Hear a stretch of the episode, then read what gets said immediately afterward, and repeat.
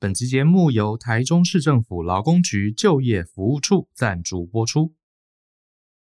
今天要来跟大家介绍台中市政府为了协助青年朋友们顺利就业，积极推动各项措施，希望达成青秀乐台中的目标。针对青年朋友们各阶段的就业需求，提供多样化的服务。如果你正处在迷惘的职涯探索期，你可以利用职业适性诊断。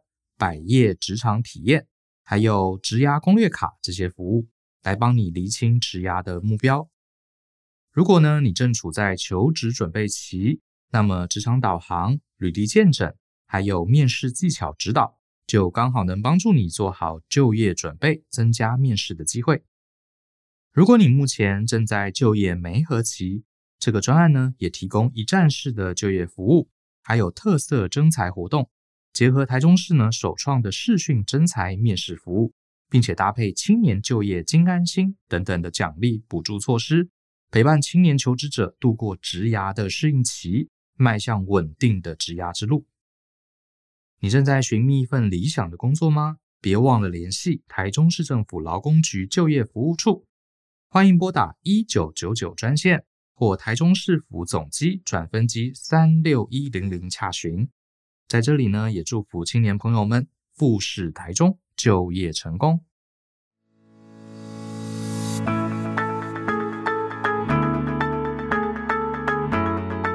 Hello，欢迎你收听大人的 Small Talk，我是 Brian，这是大人学的 Podcast 节目。呃，今天我们来开一个新系列好了，我把它叫做职场柯南系列好了。呃，因为呢。常常会接到大家的问题嘛，有些同学或听众的问题啊，都蛮匪夷所思的哈，这个值得我们好好来抽丝剥茧，像侦探办案一样哈，去看看到底是发生什么事情。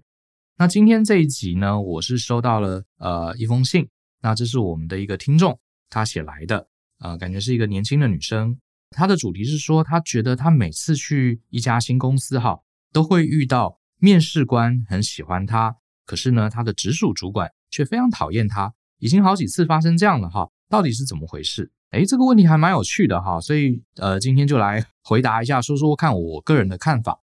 那因为他是匿名的嘛，所以我就直接把他信念给大家听哈。呃，两位老师好，我今年呢刚从正大毕业，从国中开始就阅读大人学的文章。哦妈呀，你国中开始就听我们的文章，这个透露出我们年纪哈。好，那最近都在听 Podcast。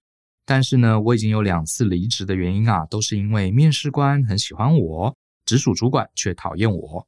那两家都是没什么制度的小公司，人数也不多，所以大家都会碰到面。但多数时候呢，我都像是直属主管的出气包，他们都看我年轻，一直对我说教、训话、找麻烦、追问隐私、挖苦、批评、情绪勒索，哇，好严重哈！有时候还出尔反尔，让我无所适从。出尔反尔倒还好了哈，主管很正常。那第一次离职前呢，嗯、我就唯唯诺诺啊，下班了呢，还让他继续翘二郎腿痛骂我。第二次呢，遇到这种状况，我就开始反击，呃，总是能用逻辑辩论让主管讲不下去，不得不转移话题。比方说呢，呃，主管说，哎，你就做不好啊，我以前当行销主管的时候，巴拉巴拉巴拉，那我就会回答，那根据你担任主管多年的经验，你有什么建议或方法让我做得更好？那主管就说，哎，先不要管这个，哈哈。这个两次的离职呢，啊、我其实都没有坦诚真正离职的原因。那这时候呢，呃，有一位很喜欢我的面试官都来挽留我。那我虽然心意已决，但难免还是觉得有点这个歉疚。啊、请问老师，我该如何避免面试官喜欢我，但主管讨厌我这样的情况？有人说呢，面试的时候就应该找直属主管一起来，但这个也不是我能掌控的啊。不知道有什么根本解决问题的方式？谢谢你们拨空看到这里。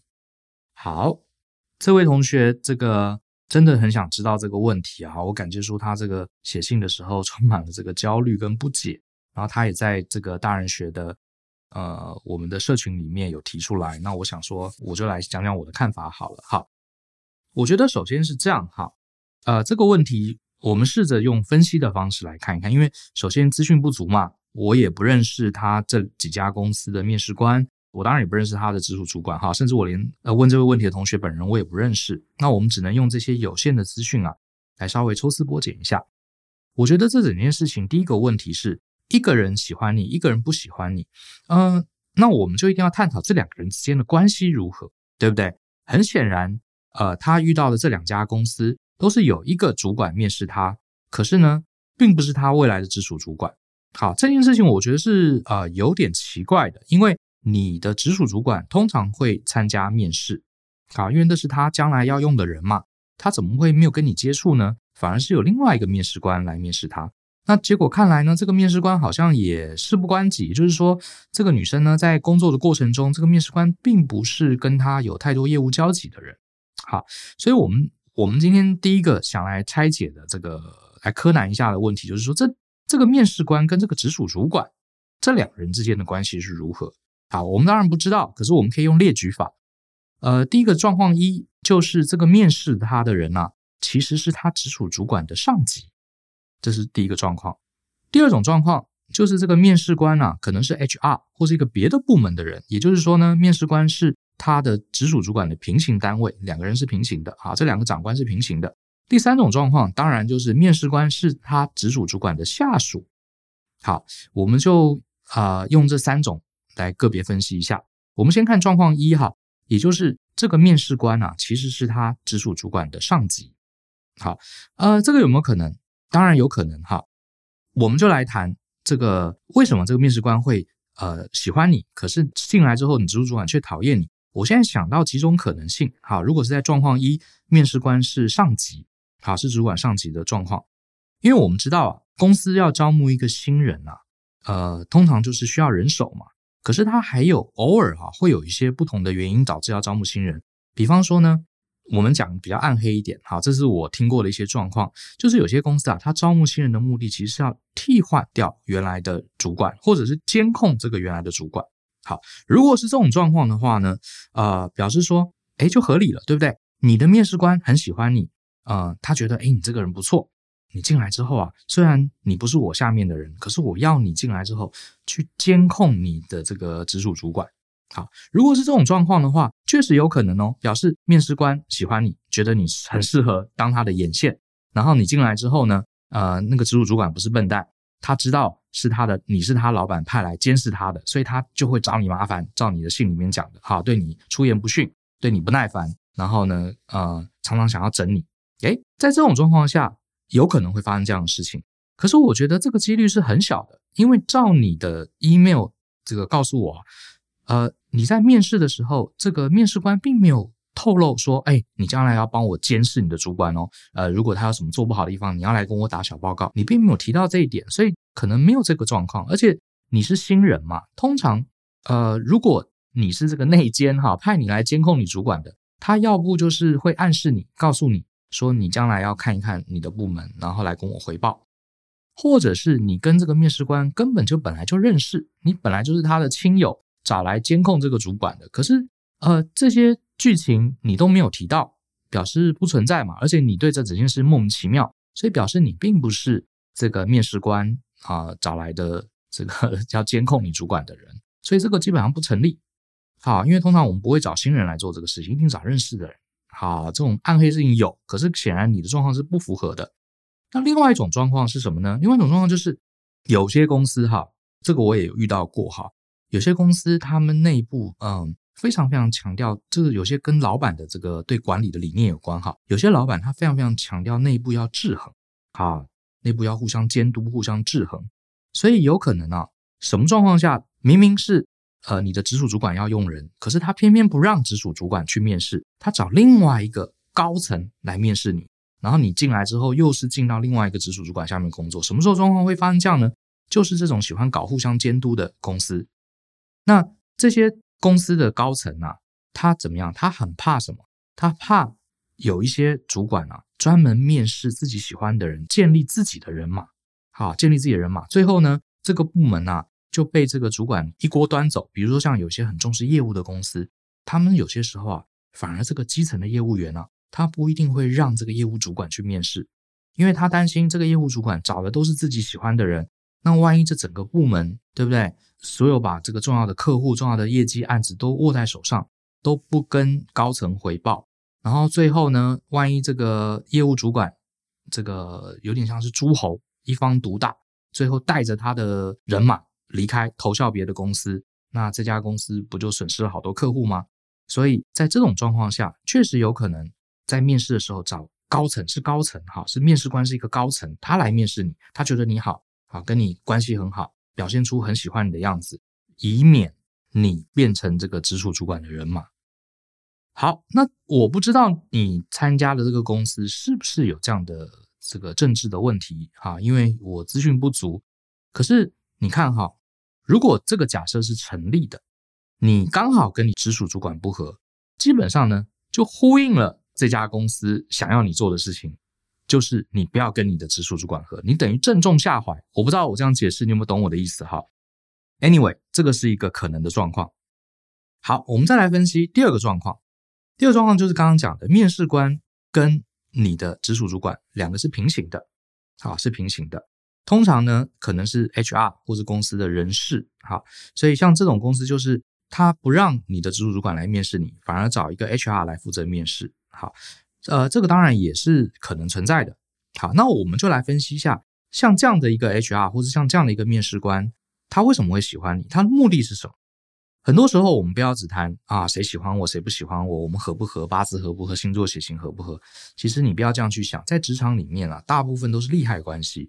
所以我建议这位同学，你反而就要去思考，面试官他扮演的角色。跟你的直属主管扮演的角色本来就是不同的，他跟你的利害关系当然是不一样的。好，当然是不一样。我们来看看，假设是状况二，面试官跟你的主管是平行单位的话，那面试官想要什么？哦，他基本上呢很简单，他就是被公司指派要来负责招募的。我的经验告诉我，大部分的公司啊，这个虽然有人会负责招募，可是招募是一个非常冗长、非常麻烦的一个流程。所以呢，做招募的人做久了，这个都会希望说，赶快用最快最有效率的方法帮公司找到适合的人才，这是很合理的嘛。尤其是你做过招募，你就知道，哇，每天一零四成百上千的招募者，用人单位又开出各式各样的条件，又给你抱怨说你人怎么还没找齐啊之类的，或是你找的人不对啊，不好啊。所以做招募的人其实很辛苦的。站在面试官的角度，如果我是面试官的话，诶我可能面试了好多人，我觉得你还不错，好，我当然会表现出什么，我很喜欢你，希望你赶快来上班。因为遇到不错的人，他也不一定会马上来上班啊，说不定他跑到别的公司有更好的选择，对不对？所以，我身为这个招募者，我一定会表现出我觉得你很优秀，呃，我很喜欢你，希望你赶快来上班。然后呢，跟你维持一个好关系嘛，这是符合他自己自身利益的。然后呢，你很高兴你就来上班了，他也会对你笑嘻嘻的，对你很好。呃，因为为什么？他希望你。不要离职，因为万一你离职，他又要再重新去招募人了。好，这实在太累了嘛，对不对？所以他会希望你留下来。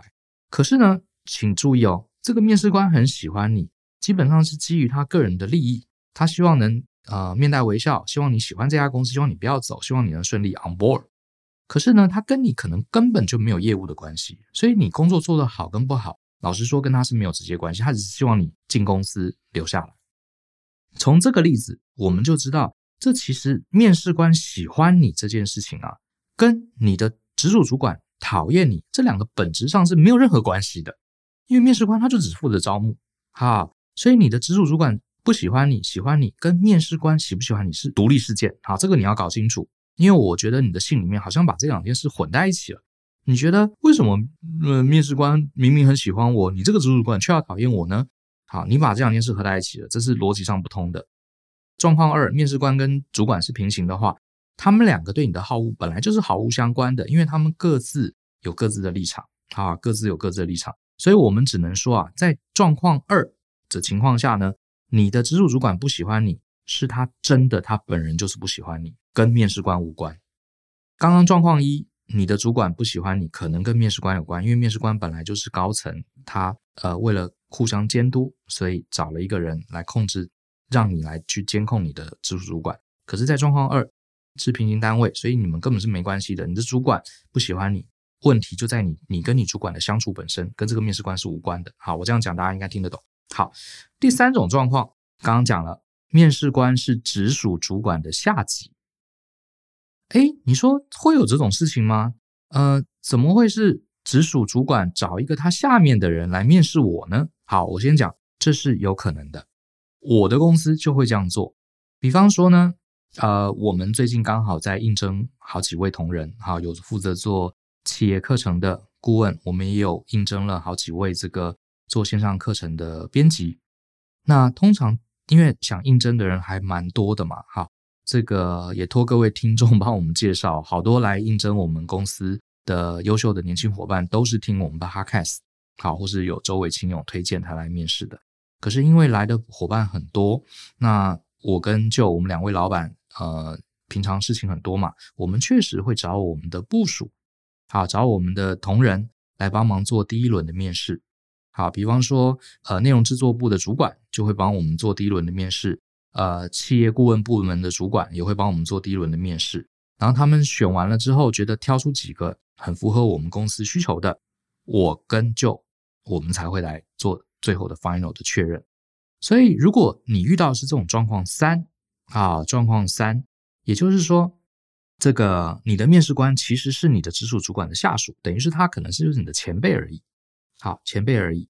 可是通常这种状况就算发生，那个直属主管他自己一定还会再来面试第二轮，他，还是会来面试第二轮。可是照你信件里讲，你在面试的过程中从来没有见过这个直属主管，哎，这个就是很反常喽。你的这个情况其实很少见的。所以我觉得第三种状况可能在你的状况是不成立的，也就是说，面试官是你直属主管的下级。只有一种可能，这个状况会成立，就是啊，你的面试官啊，他当初在面试你的时候啊，刻意刻意找了一个主管会不喜欢的人来，这个人就是你。为什么他要故意找一个他老板不喜欢的人来呢？因为啊，很简单，他想要证明他自己很重要。比方说，呃，你是一个业务助理，他也是业务助理，然后公司很忙。这个老板说：“哎，你帮我面试一个业务助理。”结果呢，他很清楚知道老板最讨厌，比如说我随便乱讲哈，比如说他，你这个老板有一个特别的个性，他很讨厌这个很会讲话的、口才特别好的业务助理。他觉得业务助理就不应该废话太多。然后呢，他在面试的时候，他就想说：“哎，你来面试的，你感觉很会讲话，哎，刚好就是我老板不喜欢的那一型，太好了！我为了要证明我自己才是最棒的业务助理。”所以我就故意找这个老板不喜欢的那一型进来，然后进来之后，老板一定会很不爽。老板觉得不爽，就会更显出我的好，对不对？那我在公司的资源就变多了。可是呢，只有这种状况是成立的。好，只有在逻辑上，只有这个状况是成立的。所以你的面试官是故意找一个你老板不喜欢的人。可是我觉得啊，这个发生的几率实在太低了。为什么呢？因为你连续两家公司都碰到一样的状况。我觉得这个是。很难呐、啊，不是说百分之百没有，这实在太猎奇了哈！你去两家公司都是遇到一个面试官是下属，然后故意找一个他老板不喜欢的人，我觉得这个也很难，因为他必须你同时两家公司都有内部这样的一个政治状况，而且同时这两家公司面试官都是直属主管的下属，而且还要遇到同时两家公司直属主管都懒得亲自面试，还要遇到这个面试官非常清楚他老板的好恶。精准到他有办法找到一个他老板不喜欢的人，我觉得这个几率你不觉得很低很低吗？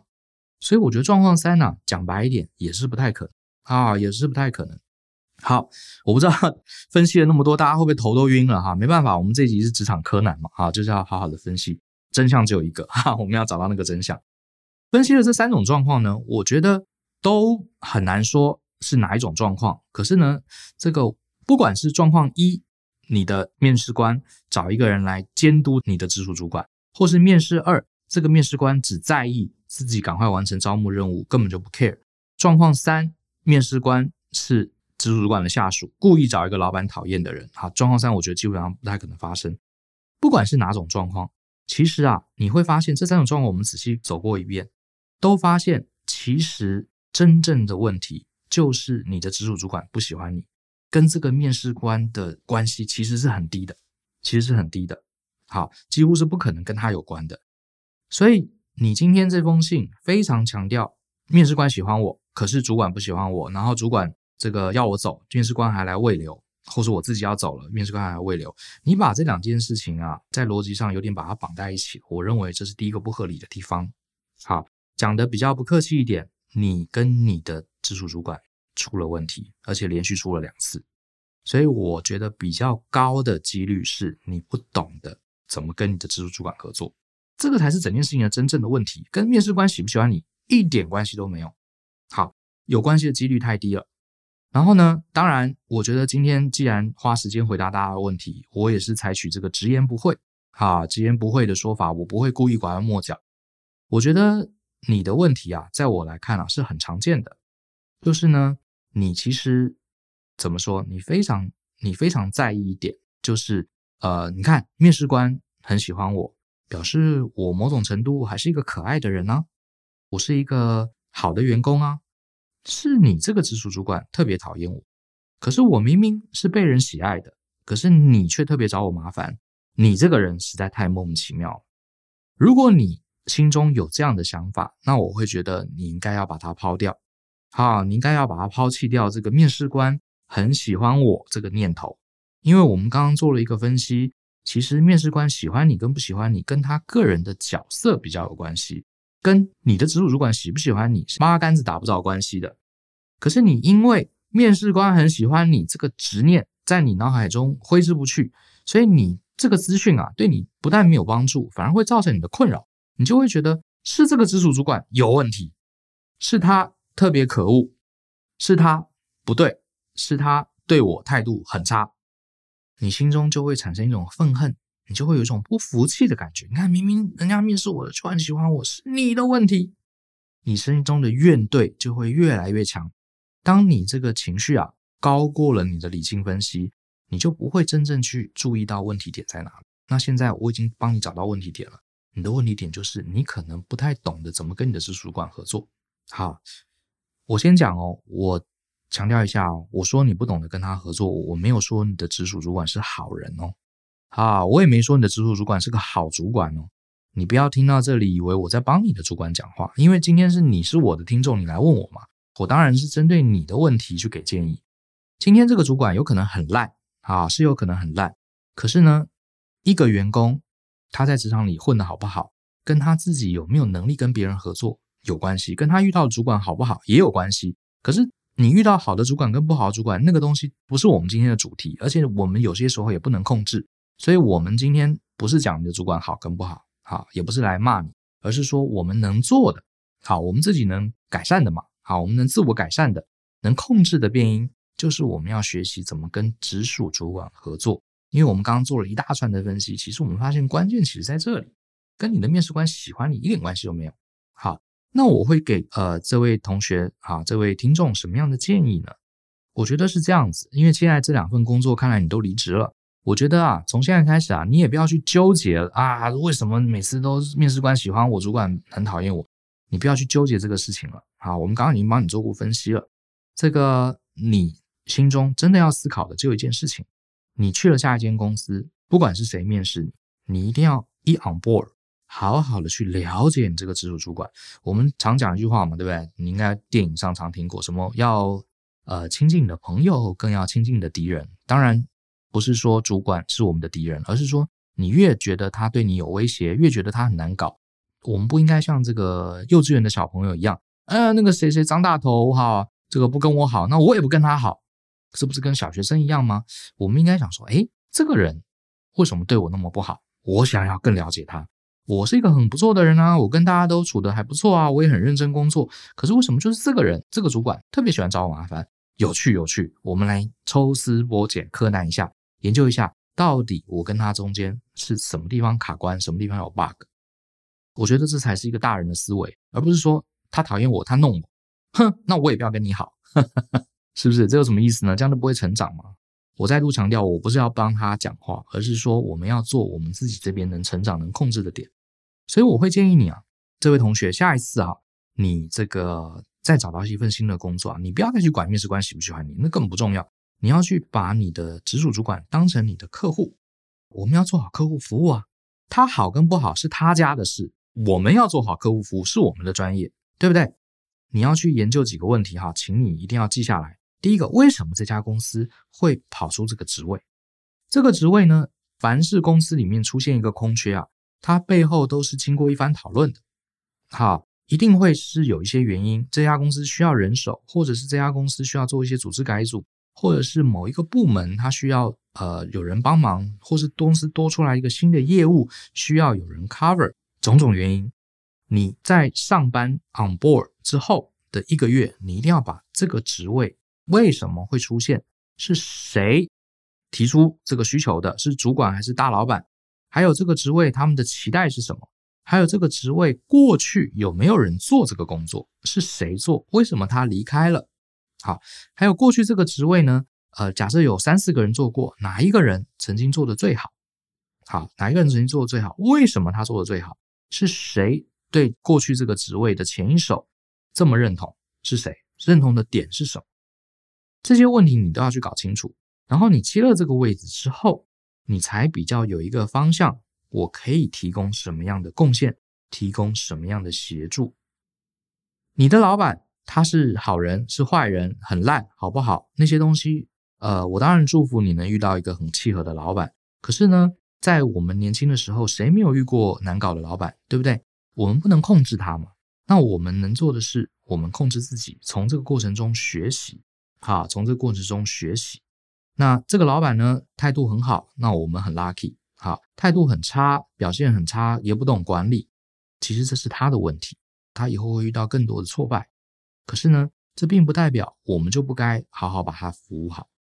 你也可以服务他一阵子，让你成为老板的左右手之后，你再离职啊，你再去更好的公司去找更值得你共事的老板。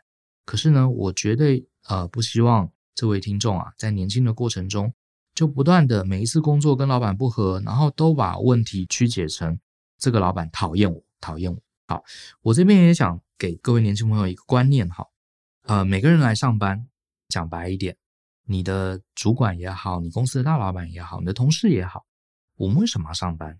对不对？好，为什么辛辛苦苦每天要朝九晚五？对不对？我们从二十几岁一直工作到六十五岁。每天挤着捷运，挤着公车，夏天烈日当头，好挥汗如雨。到了冬天，哈，这阴雨绵绵，对不对？又要去每天这样这么辛劳去上班一辈子。其实每个人来上班的目的啊，都差不多，好，无非是让自己、让家人有更好的生活嘛，对不对？如果工作不能满足我们这个最重要的期待，谁要来上班呢？对不对？讲白一点就是赚钱嘛，有更好的生活嘛，然后或者是呃，在工作里面获得一点成就感，获得一些影响力。甚至呢，能在工作上运气好的话，交到一些朋友也还不错。大家来上班，其实都无非是这些目的。很少有人上班是什么？哎，我要来整死某个同事，我要来修理我某个部属，然后我今天很开心过了一天，回家哈哈大笑，明天又充满快乐的再去公司去虐待别人。你说有没有这种呃，一辈子朝九晚五四十年，就是为了要虐待别人，然后从中得到乐趣的主管？好吧，我得说，这世界上奇形怪状，什么人都有，对不对？我不敢保证没有这样的人，可是我不相信你每次找工作都刚好会遇到这样的主管。这样的人是少的。其实你的主管呢，他其实也无非希望能把工作做好，好好下班，多赚一点钱，照顾他的孩子跟妻子。我们谁不是有父母，然后是别人的另外一半，是别人的父母，或是别人的儿女，其实都一样的。所以呢，有些时候我们不要太过把自己的重要性去放大。觉得好像主管就是很讨厌你，就是要整你。其实他根本就没有空整你，好不好？如果你能跟他合作，他高兴都来不及了，对不对？嗯，像我自己就觉得啊，像有些时候我也遇到一些怪人。其实呢，你当下遇到会很难过。我们前面不是有一集吗？讲说遇到很多怪人。其实我事后一想，都觉得这些怪人他真的是要瞄准我吗？其实不是。这些人他可能就遇到他自己自身的问题，只是他刚好好，你知道，嗯。几率嘛，无所不在。他刚好今天就轮到你头上。好，我相信你的老板也是，他不是人生的目标，就是锁定你这个人，就是要整你。这对他有什么好处呢？通常没有嘛，对不对？好，所以呃，我们知道大脑的情绪中枢是杏仁核，可是我们遇到这种人际关系的挑战，啊，就是遇到这种很讨厌的老板，我们通常是情绪中枢杏仁核发作在运转。我会希望偶尔我们练习一下。好，把它转换到理性分析的这个，用前额叶去思考，逻辑分析一下。那我今天只是稍微示范一下，因为我以前遇到很多职场人际关系啊，心情也不好。可是心情不好怎么办呢？我就拿一张纸开始列各种的可能性。好，最后你列出来，发现其实多半这些问题都是彼此之间的利害关系造成的，不是他讨不讨厌你本人。什么样的利害关系？你跟你老板的利害关系，最简单的分析就是今天。你老板希望你帮他的事情，你有没有帮到？你真心知道你老板需要你做什么吗？你希望呃，你知道你老板空出这个职位然后呢，透过招募你来了，他希望你能给他什么样的协助？希望你能帮他做出什么样的产出？希望你能支援他什么样的这个策略？这些东西你保证你都都了解了吗？这个我觉得是很多上班族一定要第一件要去思考的事情。他就是你的客户，如果你的客户要什么，你的客户喜欢什么，通通都不知道，你只是花很多时间去抱怨这个客户不喜欢我，这其实也很正常，因为你也没给他他要的东西，所以他当然也不会给你你想要的尊重。我觉得这是很现实的，啊，这是很现实的。好，那我觉得。呃，我想大家应该知道我的意思。我也希望这些听众今天有听到这集 Podcast。好，那我想给你两点。第一点呢，就是说遇到这种职场问题啊，不要花太多时间去想，哎呀，这个人就是要整我，这个人就是不喜欢我。你看，明明有人喜欢我，你为什么讨厌我？这是你的问题。嗯，我说过，职场里面通常没有好人，也没有坏人，大家只是将本求利的商人。哈，每个人来上班就是有利害关系的。那这是第一个，尽量用理性的方式去分析。好，那第二个呢？试着，不管你的老板是好还是不好，你喜不喜欢他，那是一回事。更重要的是，我们要成为一个专业的这个员工啊，就是要服务好你的客户。这客户呢，包含内部客户，也就是你的老板。你有没有办法去分析，用一个非常中性的情绪，用一个非常专业的态度去分析你老板到底要什么？你能不能透过你的专业，透过你的努力跟经验，给他他想要的东西，当然前提是在呃符合我们个人的安全、符合我们的法律规定的前提之下，我想这个不在话下了哈。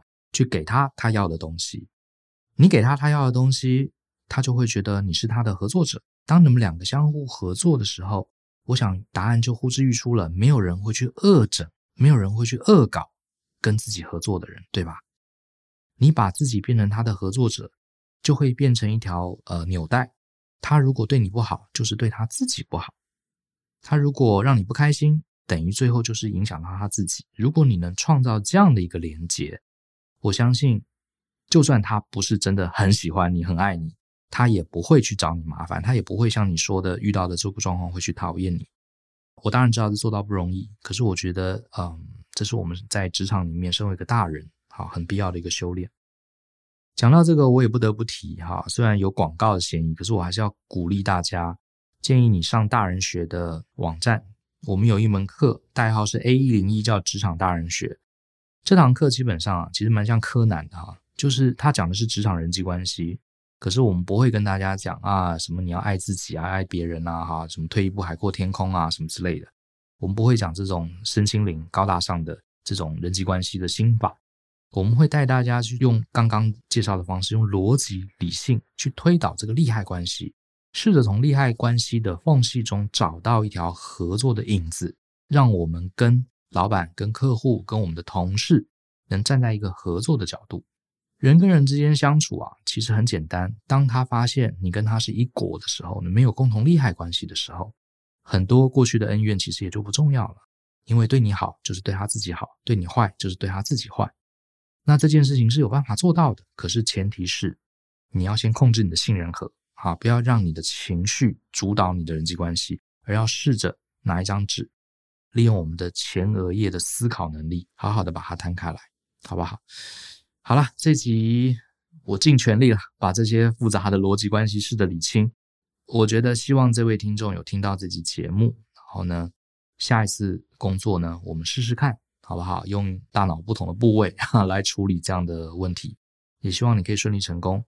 那我相信你是正大毕业的，政大是一个非常好的学校，我们公司里面好多很优秀的同仁都是正大毕业的。我相信你一定有呃充足的智慧哈，来这个化解这个疑难。祝你下一份工作会更好，好不好？好，那我们今天就讲到这边。那也欢迎大家可以参考呃 A 一零一职场大人学这门课，这门课我真的蛮推荐的哈，它真的是。帮助了很多很多同学，一直到现在，好多年前的同学都还会重复来回训这门课。呃，他们都说这门课对他们的职场有一个豁然开朗啊，用完全不同的角度啊，全新的观点来看到职场人际关系的互动，蛮推荐大家。那也希望这期节目呢，嗯，希望可以帮助大家用一个比较不一样、比较逻辑的角度来看职场人际关系。记得，没有人天天朝九晚五上班就是为了来修理你的。很多时候你们关系不好，只是因为你们在合作上，啊，有了 bug，把这个 bug 解开，通常都会有很好的结果。OK，相信思考，勇于改变，我们下次见喽，拜。